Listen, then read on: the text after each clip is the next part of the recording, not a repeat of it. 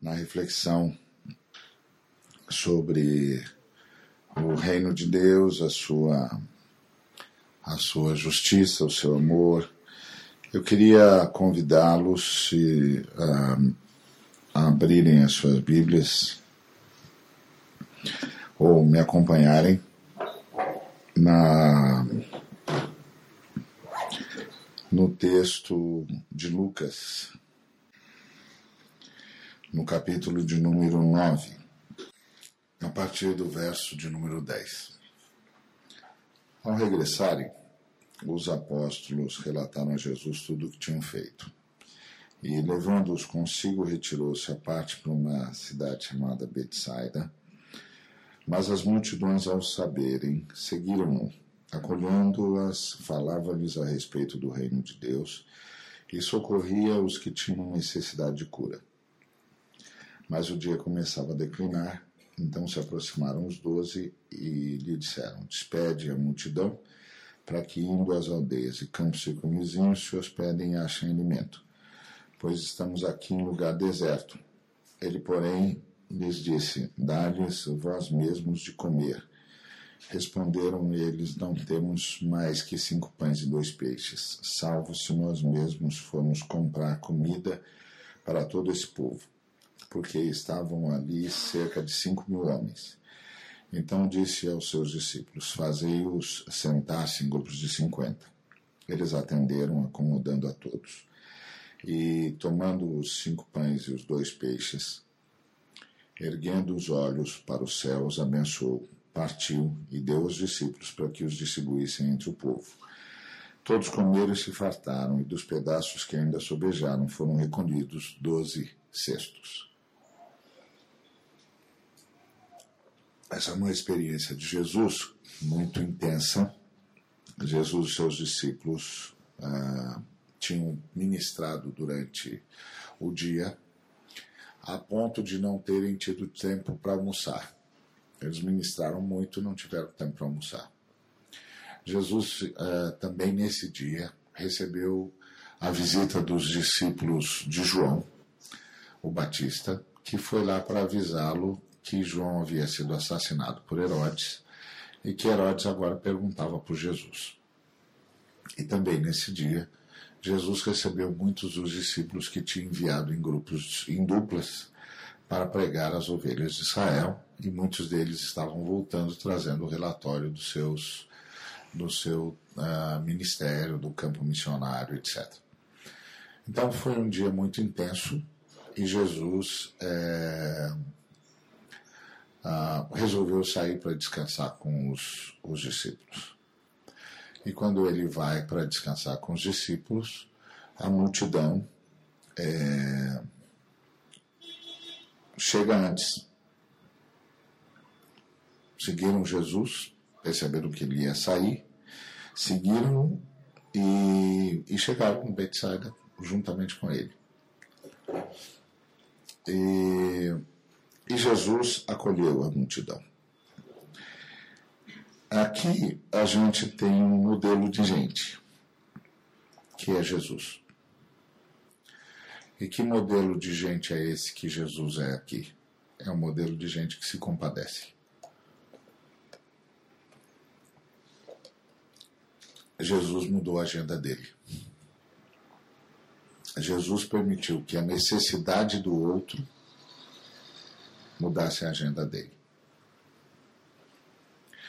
Jesus estava indo descansar ele já tinha ministrado a muitos. Ah, seus discípulos o haviam acompanhado nesse, nesse trabalho e o fizeram com tanta intensidade e a tanta gente que não tiveram tempo para descansar.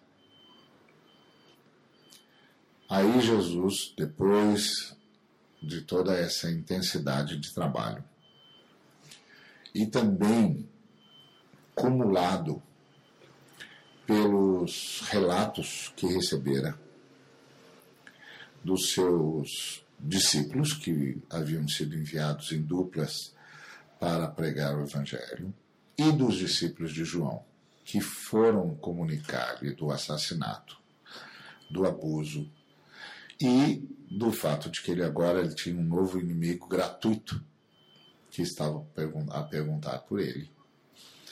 Ah, Jesus decide que precisa descansar, que os discípulos precisam descansar e que ele mesmo precisa processar todas as informações, precisam comer, porque não haviam almoçado. Mas aí ele chega e a multidão está lá. E é nesse momento da exaustão que aparece o tipo de ser humano que nós somos. Quando nós estamos no controle de todas as circunstâncias,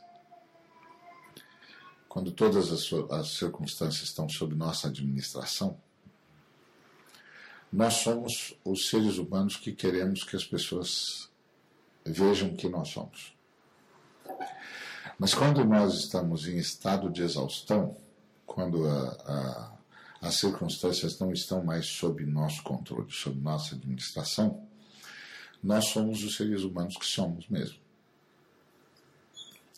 Então agora vai aparecer o ser humano Jesus.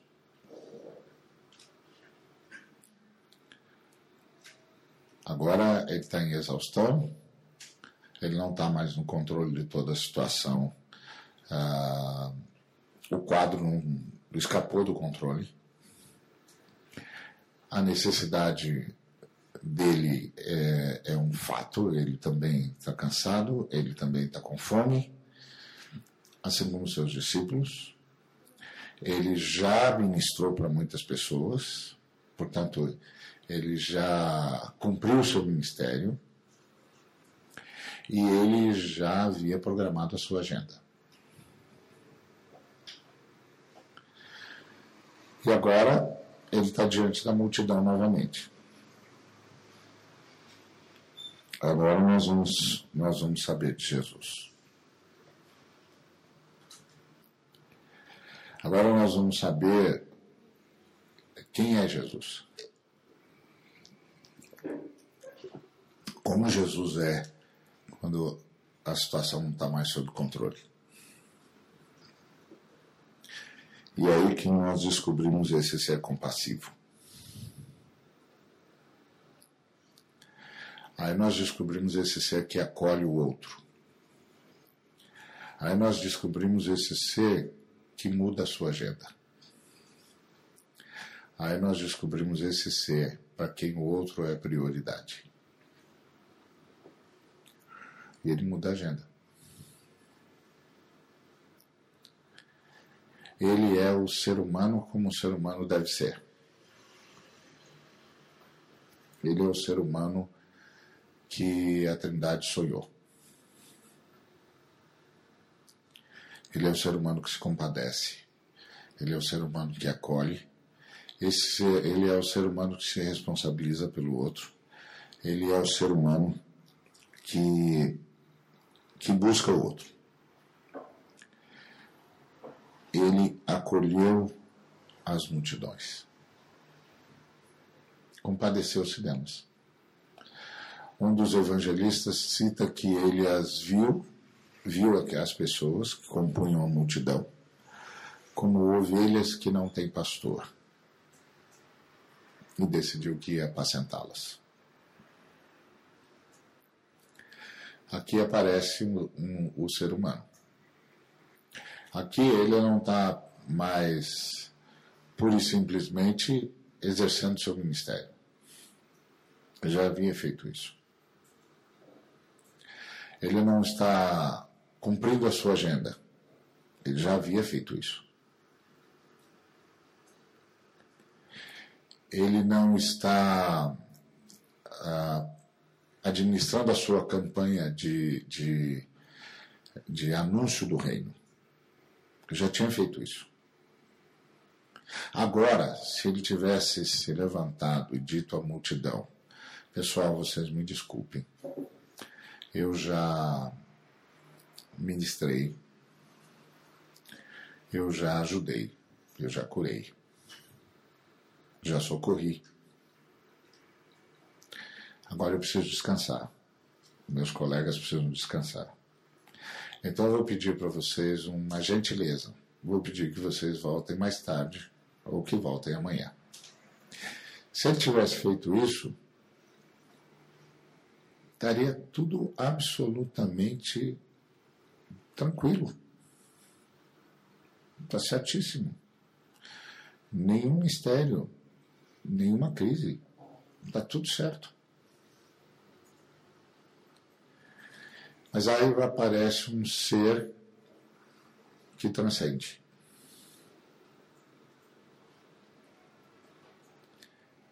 Aparece um ser humano diferente. Um ser humano que se compadece.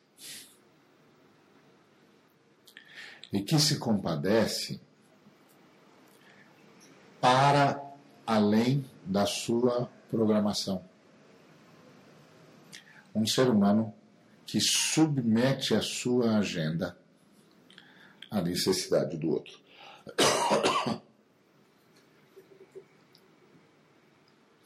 Temos um outro ser humano aqui. Esse ser humano é o nosso desafio. Ser cristão é ser gente como ele. É sonhar ser gente como ele. É clamar por ser gente como ele. É gente que se compadece. Gente que ama. Gente que, que olha para o outro e se vê no outro. E consegue uh, pensar com a seguinte categoria: se eu estivesse no lugar desse sujeito, no estado de desespero que ele está, o que é que eu gostaria que fizesse?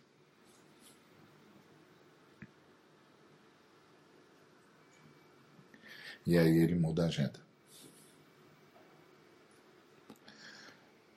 Esse é o primeiro desafio nosso, como cristãos. Ser cristão é ter visto Jesus como modelo de gente. É assim que eu quero ser. Isso para mim é ser gente, igual ele. É para isso que ele tá, me tirou do inferno e está tirando o inferno de dentro de mim. Ele quer me levar para onde ele está. É lá que eu quero ir também.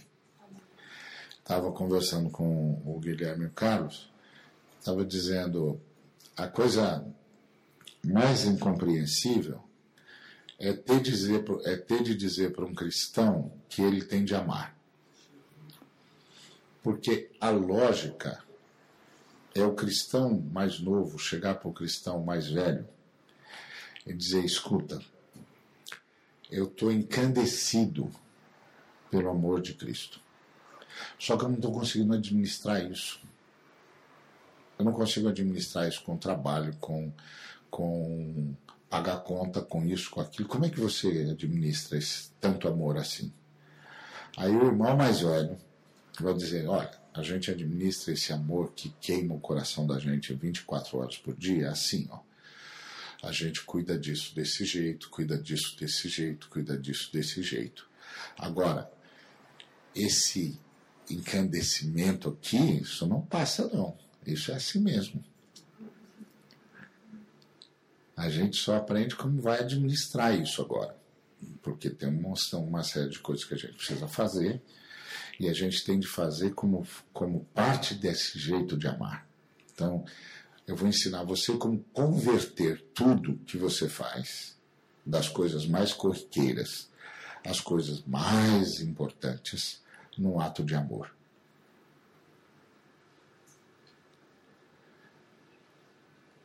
Essa é a lógica cristã. Porque o, o, o Isaías teve a, aquela visão lá no ano da morte do rei Uzias, né?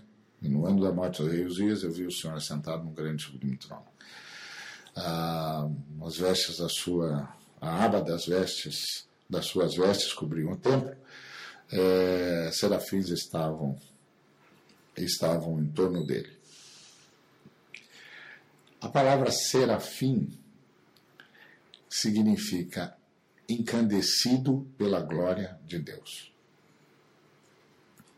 Então, quando ele disse serafins, é como se ele tivesse disse, dito: Eu vi seres vivos que eram labaredas da glória de Deus. Eles eram labaredas vivas e eles tinham seis asas.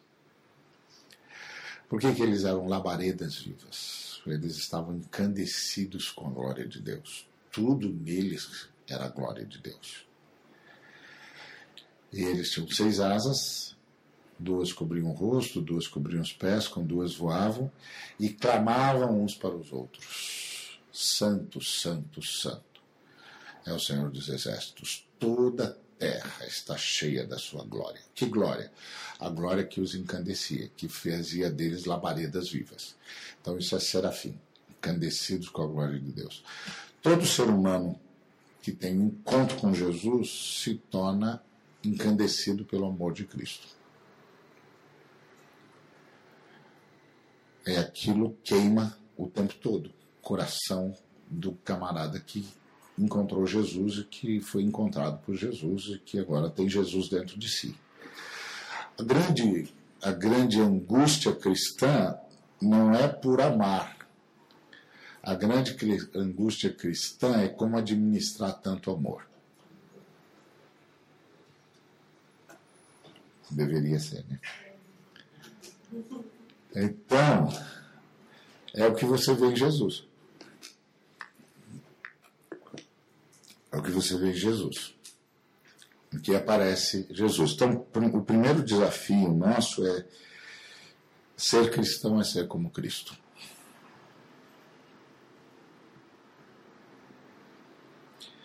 Aí ele ele começa a falar sobre o reino de Deus. E falar sobre o reino de Deus é falar sobre um novo, uma nova maneira de se relacionar com tudo. Porque a raça humana, nós seres humanos, nós temos três perguntas. Só três perguntas. Tudo que você for estudar e ler, em qualquer língua, em qualquer universidade, se encaixa numa das três perguntas. As perguntas são: qual é o sentido de tudo? O que, que eu sou? O que, que tudo isso é? Qual é o sentido da existência? E o que é tudo? O que é cada coisa e o que é tudo? E qual é o sentido disso tudo? A, a outra pergunta é como a gente faz para extrair e administrar a riqueza? O que, que a gente faz com isso? Como a gente faz e o que, que a gente faz? E a terceira pergunta é como é que a gente faz para viver junto? Só tem essas três perguntas. Nós não temos nenhuma outra. Você pode pegar qualquer livro, qualquer universidade, qualquer curso, em qualquer língua em qualquer lugar do mundo. Seja lá o que for que você encontrar e analisar, se encaixa numa das três perguntas. Ou está tentando dizer o que é, ou está tentando dizer o sentido, que é a mesma coisa, ou está tentando dizer como é que a gente faz com a riqueza, e como é que a gente faz riqueza está tentando dizer como é que a gente faz vive junto. Tudo aí.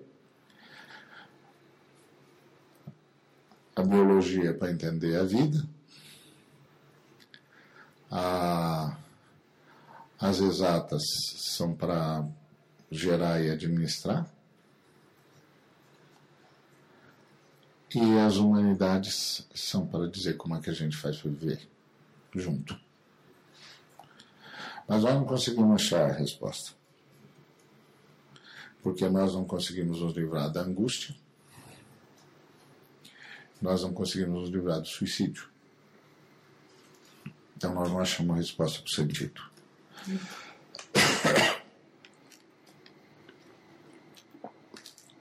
Para a riqueza, embora a gente tenha tentado de tudo, a gente não conseguiu eliminar a fome, não conseguiu eliminar a pobreza, não conseguiu eliminar a miséria. E para viver junto, embora também tenhamos tentado um montão de coisa, nós não conseguimos superar o homicídio, o assassínio, a violência e a guerra. Nós não achamos resposta. Quando Jesus fala sobre o reino de Deus, ele diz qual é a resposta. A resposta para o sentido da vida é Deus. Tudo se explica em Deus por meio do Cristo, pela ação do Espírito. E só nessa integração todas as coisas acham conteúdo e objetivo. Que é o que Paulo vai dizer em Efésios quando diz que Cristo é aquele que a tudo enche em todas as coisas. Que dá conteúdo e objetivo para tudo. Sem isso, a vaziez é desesperadora. O vácuo é desesperador. Então, a, a resposta para o sentido de tudo é Deus. O que é tudo é a partir de Deus. Para que é tudo? Para Deus.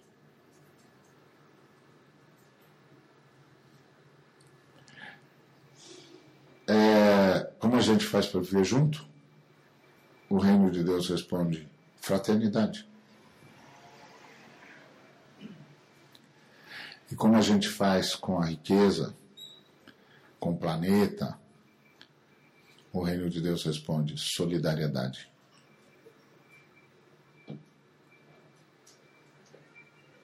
Responsabilize-se.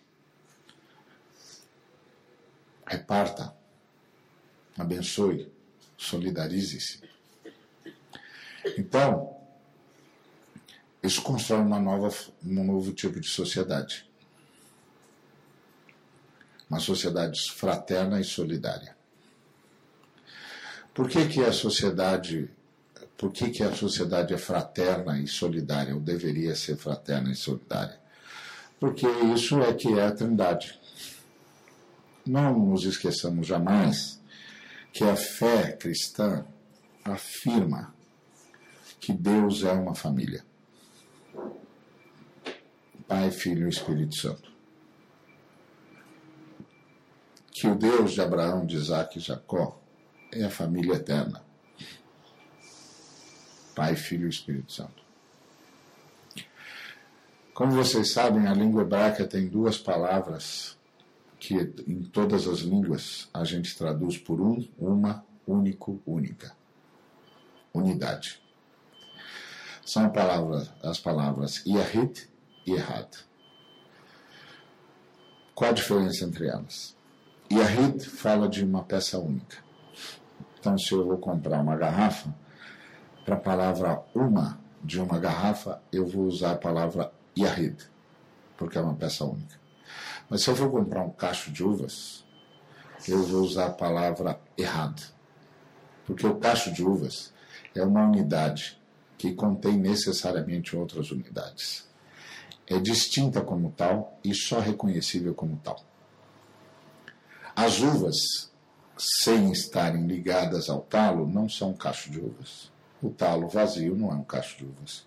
O cacho de uvas é aquele conjunto distinto, inconfundível e só reconhecível como tal. Errado.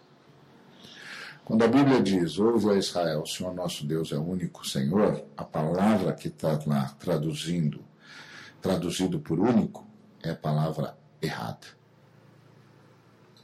Deus é como um cacho de uvas.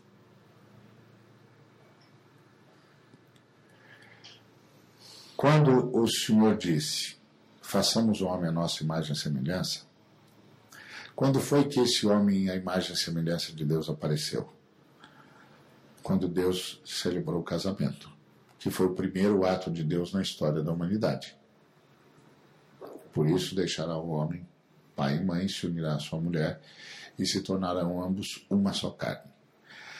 A palavra traduzida por uma nesse texto é errada. O que o Pai estava dizendo, que a Trindade estava dizendo é: por isso deixará o homem, pai e mãe, se unirá à sua mulher e serão ambos como nós. Errado, como nós. De maneira que a partir do momento em que o Senhor celebrou o casamento, no universo passou a haver duas famílias: a família Deus e a família homem. E a família homem é a expressão da família Deus. Mas aí a família homem rompeu com Deus. Quando a família homem rompeu com Deus, a expressão de Deus se perdeu. Agora, isso quer dizer que individual, pessoalmente, eu não sou imagem de Deus? Não. Porque não há nenhum ser humano que não tenha nascido da unidade humana, na unidade humana e para a unidade humana. Não há nenhum ser humano que não tenha nascido na família, da família e para a família. Então, eu sou imagem e semelhança de Deus porque eu naturalmente sou um ser gregário. Eu nasci para conviver. Eu nasci para a unidade humana. Eu nasci na unidade humana. Eu nasci da unidade humana. Eu só serei um ser humano se eu, na plenitude do termo, se eu conseguir me integrar à unidade. À humanidade. À unidade humana. De modo que a igreja é o projeto de Jesus Cristo para retomar a unidade humana. É o projeto de Jesus Cristo para retomar a família homem. É o projeto de Jesus Cristo para retomar a expressão da imagem da Trindade, a expressão da imagem da família Deus. Então, esse é o segundo desafio que está posto diante de nós, que é o desafio de retomar a expressão da Trindade. De retomar a expressão da família Deus. Então, nosso segundo desafio é como comunidade retomarmos a Trindade. De modo que a Trindade possa ter de si a imagem que quer ter. Porque durante milênios a humanidade sempre quis ter uma imagem de Deus. E durante milênios, Deus está tentando dizer à humanidade que a humanidade é a imagem de Deus.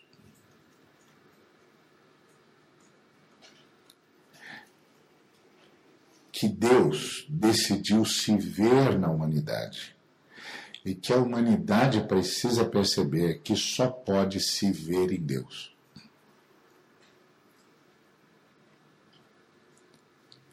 Tem duas famílias no universo. A família Deus e a família homem. E a família homem se perdeu. Jesus de Nazaré, o Cristo, disse: Eu vim buscar o que se havia perdido. E o que se perdeu não foi um amontoado de pessoas, foi a família homem. Eu vim buscar o que se havia perdido. Por isso, o segundo desafio do cristão é um desafio comunitário. O primeiro desafio do cristão é o desafio pessoal, ser gente como gente deve ser. E ser gente como gente deve ser é ser gente como Jesus. Como diziam os teólogos de Lausanne, em Jesus a gente vê Deus como é e o ser humano como deveria ser. Então, é o primeiro desafio. O segundo desafio nosso é o de retomar a unidade humana. Retomar a humanidade. Portanto, a conversão ao Senhor é também a conversão ao próximo. Mas mais do que a conversão ao próximo, como um sujeito que está do meu lado precisando de ajuda. Não. É conversão à humanidade, à unidade humana. A perceber que a humanidade é a imagem de Deus. E que tem de recuperar isso como vida, tem de recuperar isso como forma de existir tem de recuperar isso como forma de se relacionar. Então, quando Jesus está falando sobre o reino de Deus, está falando disso. De um outro jeito de ser gente, de se relacionar como gente, da retomada do projeto inicial.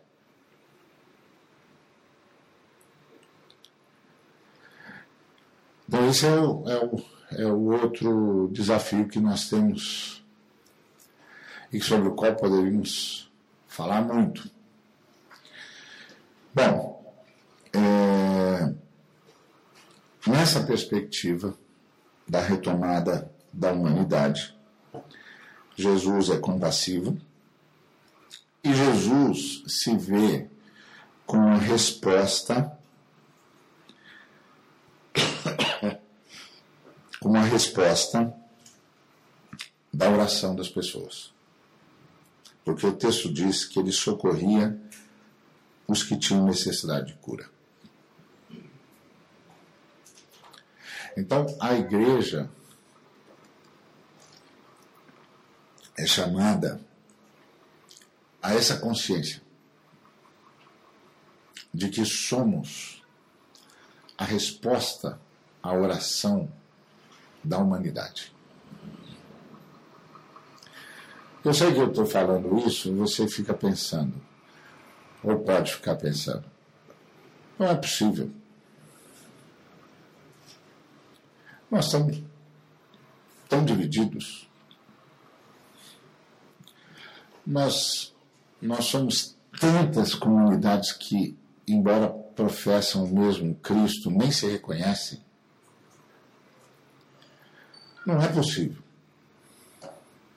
É possível. O grande problema é que nós não percebemos qual era a mensagem.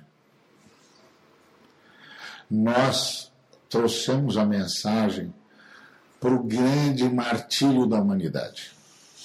E o grande martírio da humanidade é o individualismo. O grande martírio da humanidade não é a enfermidade, nem é a morte. O grande martírio da humanidade é o individualismo. Porque o individualismo é o fim da humanidade. O conceito de unidade humana desaparece. E cada um torna-se um fim em si mesmo e a sua própria causa. E quando cada qual se torna um fim em si mesmo e a sua própria causa, a unidade humana não existe mais. O que existe é um ser egoísta, trazendo tudo para o seu benefício independente de quem quer que seja que esteja à sua volta. Lamentavelmente, nós fizemos com o Cristo a mesma coisa.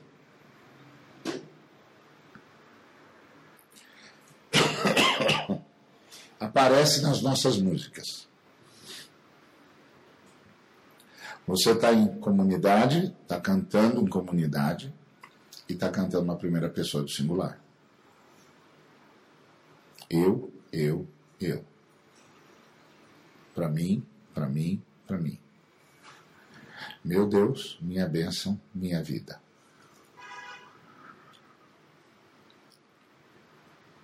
Faça um levantamento das músicas que nós cantamos, comunitárias. Eu, eu, eu, eu. Para mim, para mim, para mim, para mim. É verdade que entre essa, mesmo dentro dessa ênfase, você tem aquelas músicas que, ainda que canta na primeira pessoa do singular, está falando coisas significativas. Tem outras que não falam, não tem significado nenhum. Mas temos que estar falando coisas significativas. Mas ainda sou eu. Eu não vejo o outro. Eu não canto o outro. Eu não percebo que estou acompanhado. Mesmo orando Pai Nosso, Pão Nosso, Perdão Nosso, Libertação Nossa. A minha oração não aparece na minha devoção. Esse é um negócio complicadíssimo.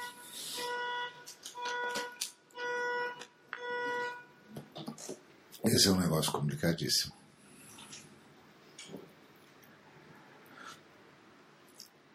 Isso que Jesus está resgatando aqui. Jesus está socorrendo todos e Jesus está falando do reino, da nova comunidade humana,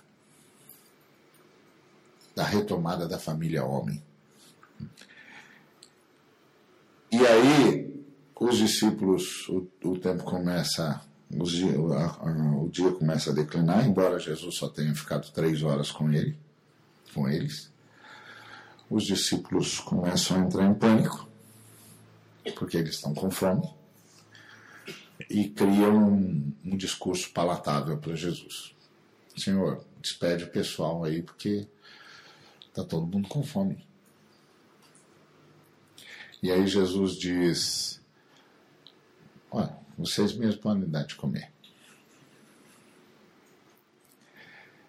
Ele está trabalhando a família homem. Nós podemos socorrê-los, nós podemos dar de comer a eles, nós podemos dar a todos a oportunidade de participar do reino.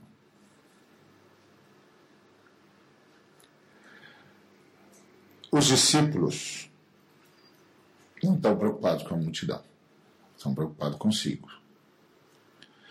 Porque se você comparar essa multiplicação dos pães com a segunda multiplicação, você vai descobrir que na segunda multiplicação Jesus não ficou três horas, como aqui.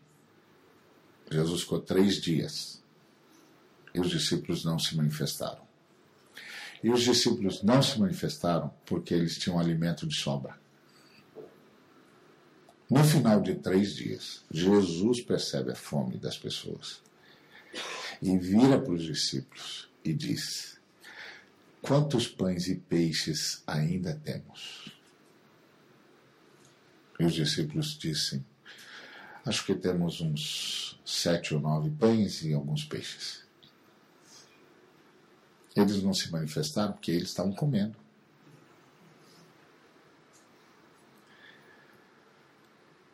Eles não estavam dando a todos a possibilidade de entrar no reino, a possibilidade de voltar para a família, a possibilidade de voltar para a unidade humana. Estavam comendo.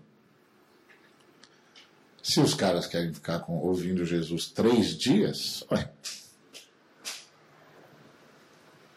sorte deles. Nós estamos aqui, estamos com pão suficiente, com peixe suficiente.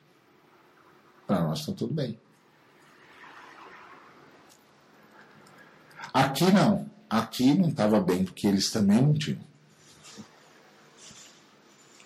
E aí eles vão para Jesus e dizem, Jesus, então, não vai deixar o pessoal ir comer?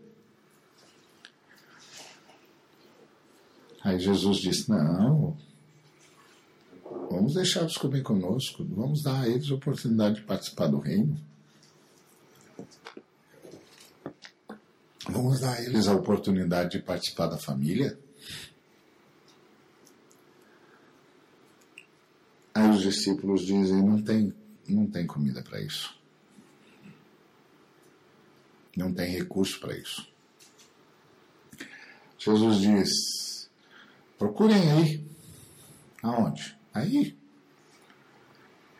Tem cinco mil homens, Jesus. Mais mulheres e crianças. O que, que tem aí? Umas 10, 12 mil pessoas, Jesus. Procurar aí aonde? Aí. As pessoas aí. Como é que 12 pessoas conseguem achar alguma coisa entre 12 mil? Tem que sair gritando, né? Tem sair dizendo: escuta, tem alguém que trouxe um lanche aí? Tem comida? Alguém tem? Até que tem um menino que diz: Eu tenho. O que, que você tem? Cinco pães e dois peixes. Jesus está perguntando se você pode doar isso para a humanidade.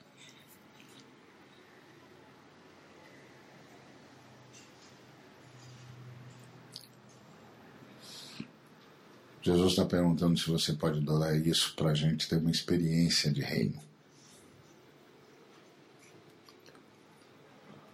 Jesus está perguntando se você pode doar isso para a gente ter uma experiência do que é a família homem no discurso dele.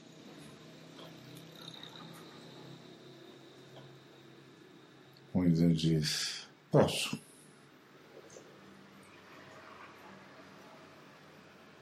Tá.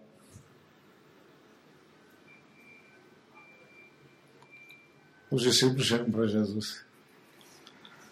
Ah, tem um menino. Criança. O reino dos céus é das crianças. Tem um menino que ainda não foi tomado pelo egoísmo. Tem um menino que ainda não se tornou individualista. Tem um menino que ainda acredita que existe humanidade. Ele doou. Mas o que, que são cinco pães e dois peixes? Jesus diz: traz aqui para mim. Tá bom. Aí os discípulos entregam cinco pães e dois peixes e já estão indo para sentar e Jesus diz: não, não senta não. Canta não. Faz o povo se assentar em grupos de 50. Que povo, Jesus? Os 12 mil aí que vocês falaram. Vamos criar 250 comunidades aqui, meu filho. De 50 pessoas. Para que isso, Jesus? Ué, para criar corredor para o pão, né? Como é que o pão chega para todo mundo? 12 mil pessoas acotovelando, se o pão não chega para todo mundo, meu filho. Vamos criar corredor. Vários corredores. Por onde se pode chegar a todas as pessoas. Com cinco pães e dois peixes, Jesus? Isso.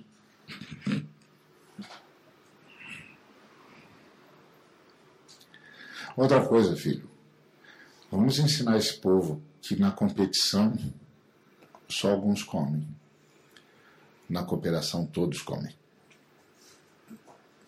Vamos ensinar essa gente a ser família. Vamos dar uma experiência de reino para eles. Não estamos anunciando reino, filho. Não estamos anunciando a retomada da família homem. Não estamos anunciando a retomada da imagem de Deus. É que quando você está concentrado no individualismo, você é tentado a achar que você pode ser a imagem de Deus.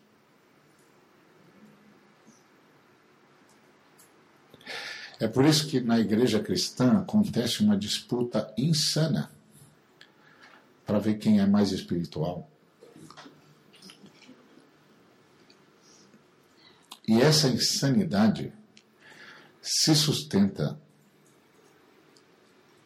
nessa postura absolutamente equivocada de que a imagem de Deus sou eu.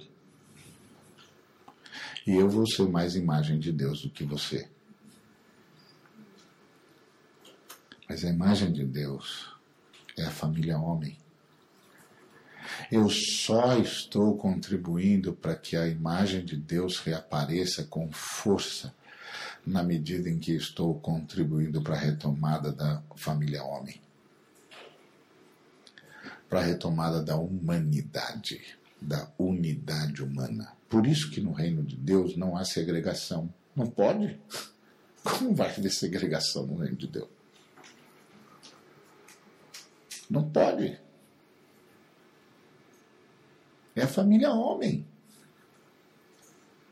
Expressão da família Deus. Tem que chamar todo mundo para essa experiência. Jesus diz: vamos chamar todo mundo para a experiência, meu filho. Então, o senhor quer que faz o que mesmo? Divide em grupos de 50. Doze homens contra doze mil. Como é que faz isso? Faz parceria, meu filho. Faz parceria.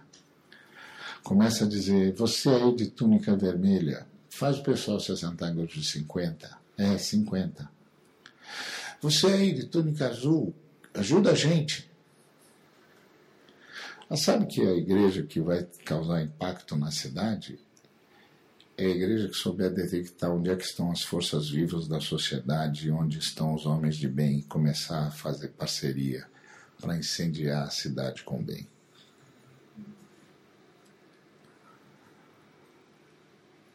Faz parceria, meu filho. Pede ajuda. Fala com todo mundo. Fala para todo mundo participar. Aí eles faz todo mundo se assentar em grupos de 50. Assentar em grupos de 50 é ótimo, porque cria 50 comunidades. Um ser humano entre 12 mil é uma ilha. Cercada de gente por todos os lados, né? Não dá para interagir com 12 mil pessoas. Ah, mas dá para se interagir com 50. Com 50 pessoas dá para saber o nome de todo mundo. Dá para bater papo, dá para contar história, dá para ouvir história. Por isso que a reunião da igreja não pode ser a reunião de 12 mil pessoas. A reunião da igreja tem que ser a reunião de 250 comunidades que vêm para celebrar juntos, para prestar à Trindade o culto que lhe é devido. Não pode ser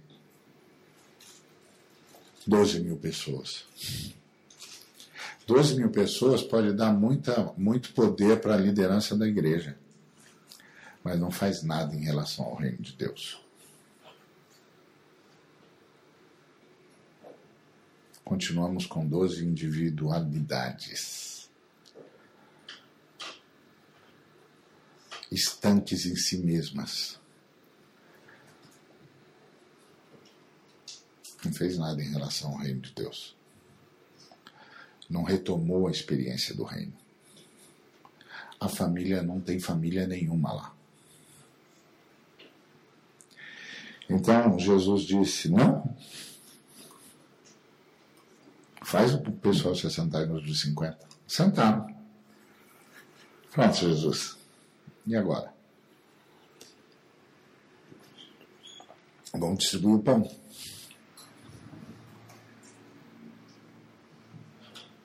Já está brincando, né? Não. Vamos distribuir o pão. Que pão? Esse aqui.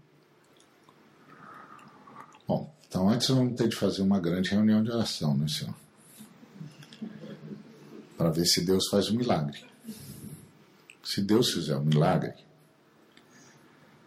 a gente distribui. Aí Jesus explica: meu filho, fé não é fé no poder de Deus.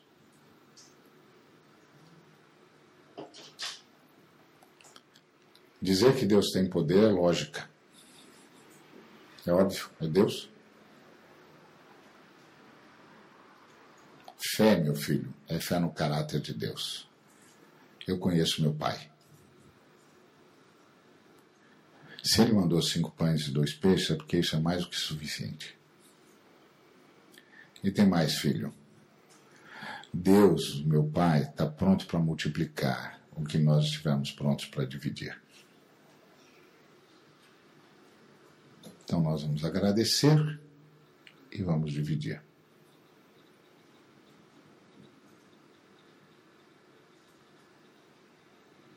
Essa é experiência de reino. Quando eu decido dividir, eu devolvo o problema para o pai.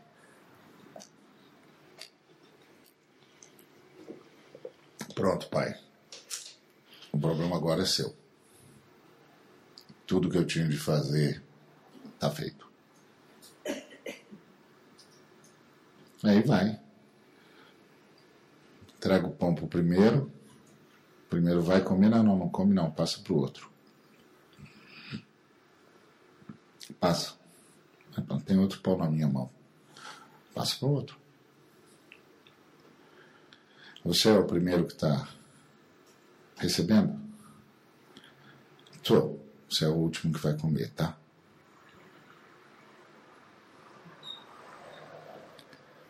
O primeiro que vai comer é o último da fila. Enquanto o pão não chegar ao último, você não recebe o seu pão. Estamos combinados? Então. Então você vai passando. Você do lado vai passando. Quando o último receber o pão, para aqui. Você também come. Estamos combinados? Estamos, né? Não tem outro jeito, né? Não. Não tem outro jeito. Você não vai parar a multiplicação. Está entendendo? Estou entendendo. Isso é experiência de reino. Enquanto o menor não receber, o maior não come. Enquanto o último não receber, o primeiro não se mexe. Porque nós estamos retomando a família homem. A imagem de Deus.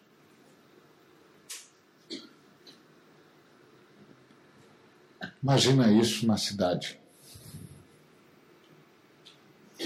Imagina a gente impregnando a cidade com essa perspectiva. Imagina a gente falando aos nossos pedagogos, aos nossos engenheiros, aos nossos taxistas, aos nossos pedreiros, aos nossos causídicos, Você sabe qual é a nossa regra. Enquanto o último não comer, ninguém come. Enquanto o primeiro não, o último, o menor não comer, ninguém, o maior não põe a mão. Pensa numa comunidade influenciando a cidade com essa visão.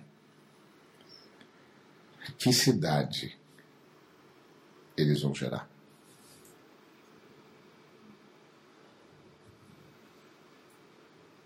Pensa.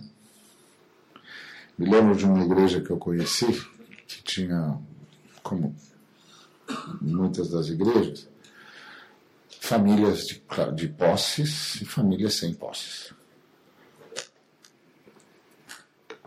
Os jovens estavam todos juntos. Jovem, criança, criança não sabe diferença. Jovem é amigo, é amigo, acabou. Chegou na fase da universidade. Os, os filhos das famílias que tinham posse podiam ir para as melhores universidades. E foram. E os que não tinham posse não tinham nem como competir para as melhores universidades. E muitos não tinham nem como ir para as universidades pagas.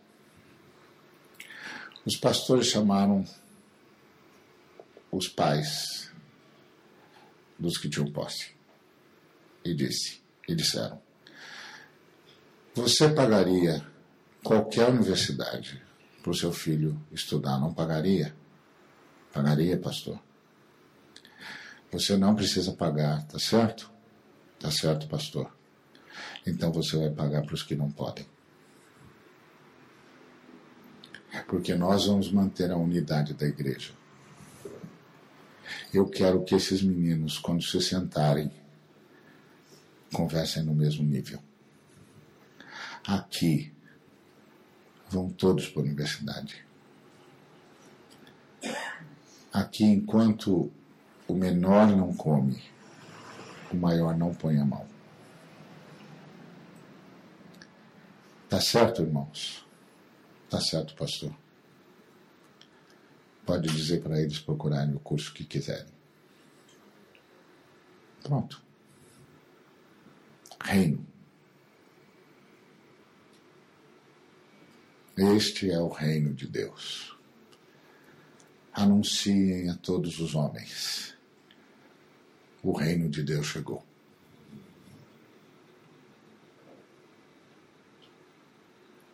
Há um grupo de seres humanos sob o reinado de Deus. Venham ver o que é a nova sociedade humana.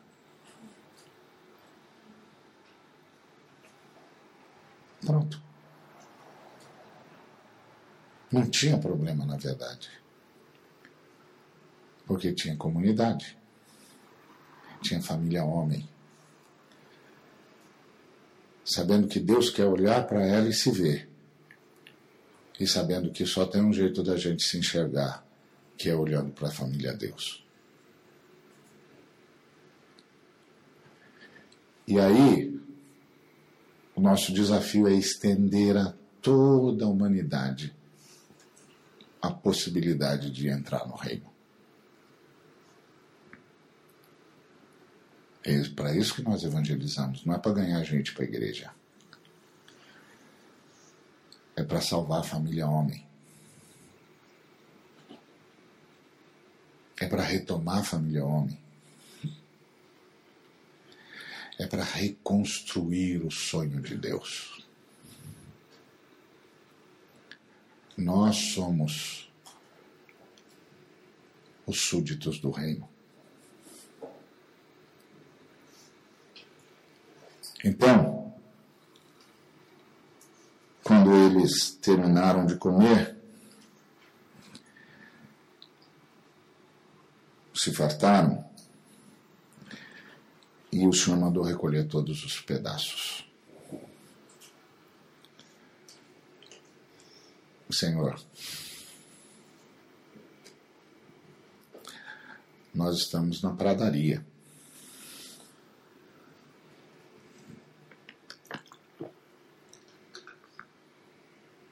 As pessoas podem deixar as coisas onde estiverem.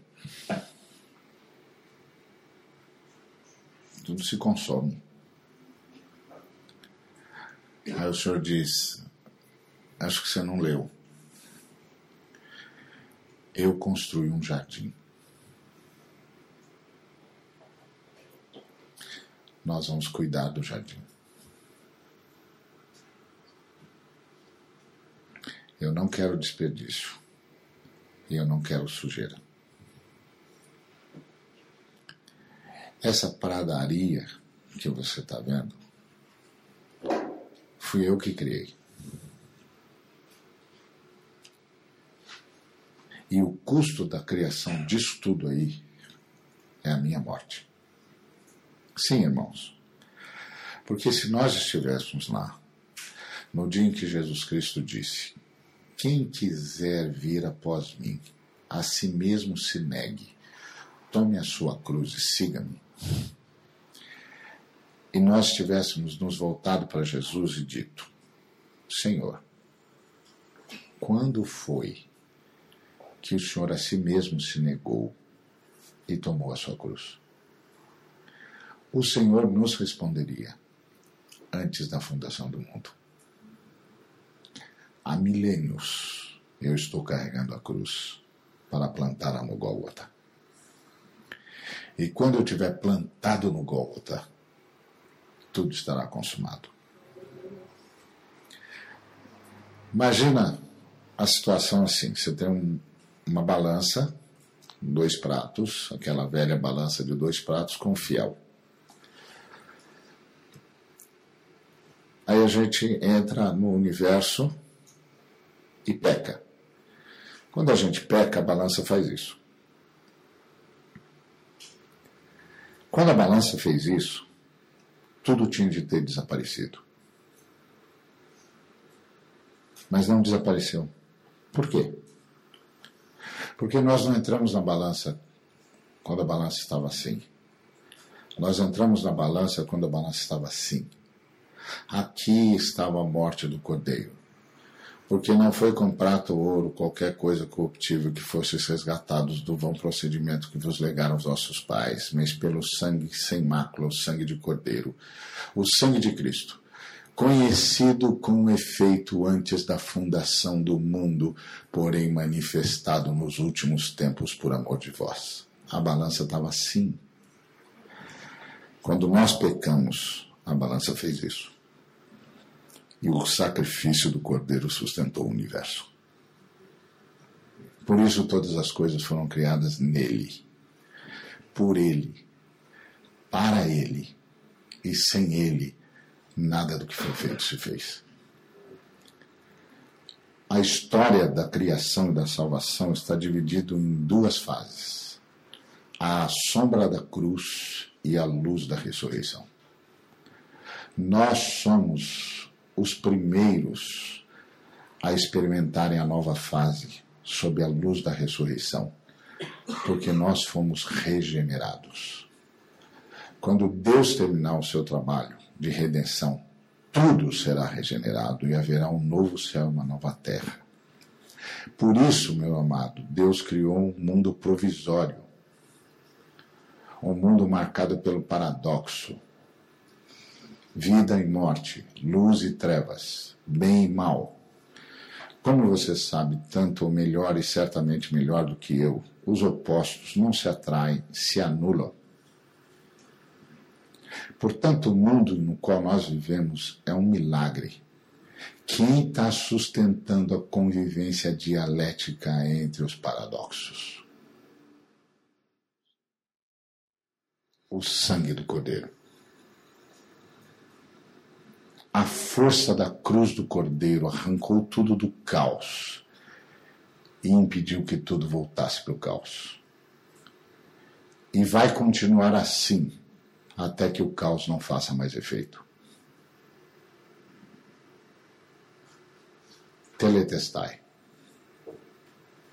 Disse ele na cruz: Está consumado. Vai começar a nova fase nós somos as primícias do reino.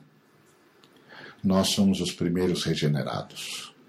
Nós somos os primeiros a experimentarem a luz da ressurreição.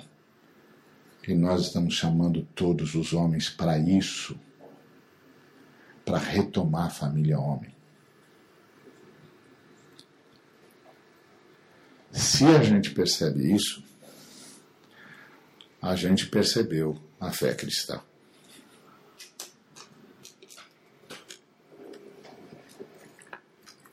Eu estava Um dia, num lugar aí, um camarada disse para mim: Você viu o que os muçulmanos estão fazendo para ganhar o Brasil? Não.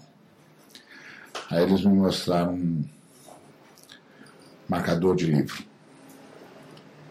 Aí o marcador de livro estava escrito assim: Eu conheço Jesus. Você conhece Muhammad? Aí eu li, falei: Ah, interessante, devolvi para o cara. Ele disse: Se eles entregassem isso para você, o que, que você diria? Eu diria: Se você conhecesse Jesus, você seria cristão como eu.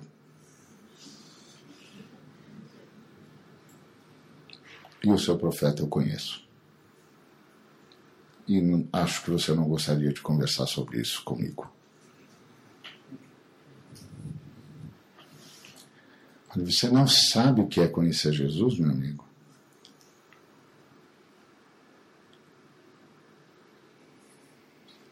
Quem conhece Jesus morre com Ele para ressuscitar com Ele.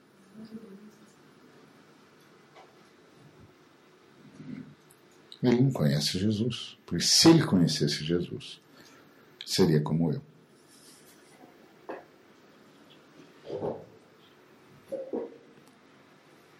Então, isso é fé cristã. Nós cristãos dizemos que a vida tem um custo o sacrifício do cordeiro. Então, quando Jesus disse: recolham tudo, ele está dizendo: nós vamos cuidar da criação. Porque o custo da criação, meu filho, é a minha morte. Foi a força da minha cruz que arrancou tudo do caos. Porque quando nós decidimos criar, nós sabíamos o que vocês iam fazer. E sabíamos que se não tivéssemos morrido antes, vocês matariam tudo. Então, para que vocês não matassem tudo e não sucumbissem à sua própria morte,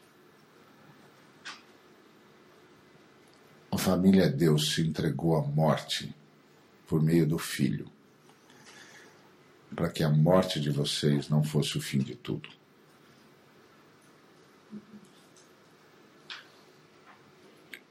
Por isso a fé cristã diz: a Trindade abraçou a morte para que pudesse haver vida. Por isso que a primeira criação da Trindade é provisória. Para depois ver o que é definitivo. Isso é a fé cristã. De verdade, a fé cristã não é esse amontoado de coisas que a gente anda ouvindo por aí. A fé cristã é muito mais rica, muito mais profunda e é a única confissão que salva a humanidade. Não é que salva a humanidade porque é, é a melhor religião. É porque é a única para quem a humanidade realmente importa.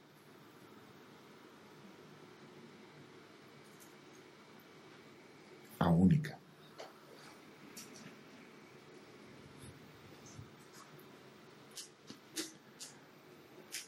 a Trindade pagou como sacrifício a criação. E isso acontece sempre. O Deus eterno está aqui. Amém? Só que ele está aqui de um jeito que nós estamos podendo pensar, ouvir, analisar, concluir, discutir. Se ele manifestar a presença dele com um pouco mais de força, nós vamos cair de joelhos. Se ele manifestar a presença dele com um pouco mais de força, nós vamos colocar o rosto no chão. E se ele eh, manifestar a presença dele com um pouco mais de força, nós vamos perder os sentidos. Em que espaço você pensa? Em que espaço você exercita a sua consciência, senão no espaço que a Trindade concede? Você está falando do Deus que se esvazia. Tende em vós o mesmo sentimento que houve em Cristo Jesus, que, sendo Deus, não julgou por usurpação ser igual a Deus, mas a si mesmo se esvaziou. Em que espaço nós nos movimentamos? Senão no espaço que a Trindade cede. Quem de nós existe? Só a Trindade existe. Todos nós subsistimos na Trindade. Por isso, todo meu, toda a minha agenda é um exercício de esperança. Eu digo para o camarada, amanhã às 10 horas, o que eu estou dizendo é: se a Trindade decidir me sustentar. No que depender de mim, amanhã às 10 horas eu estarei lá. Que estar para ir é a Trindade que decide.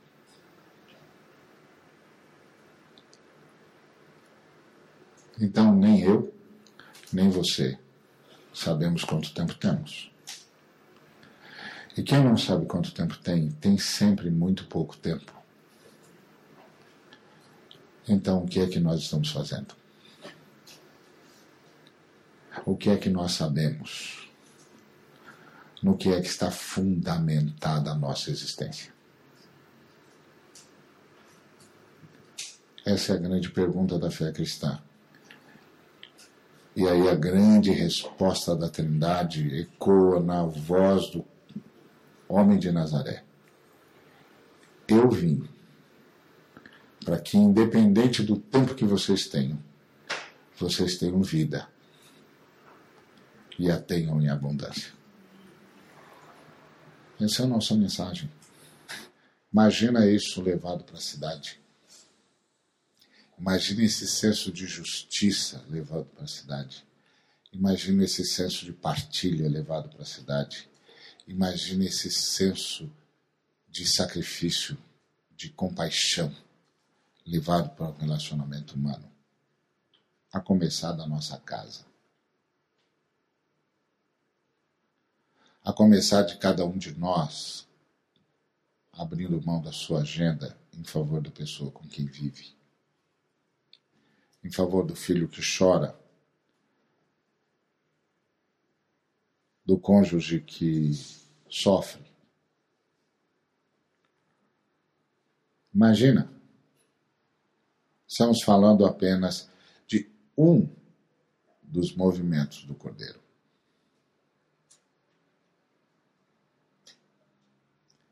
Isso que eu queria compartilhar com vocês. Deus abençoe. Obrigado.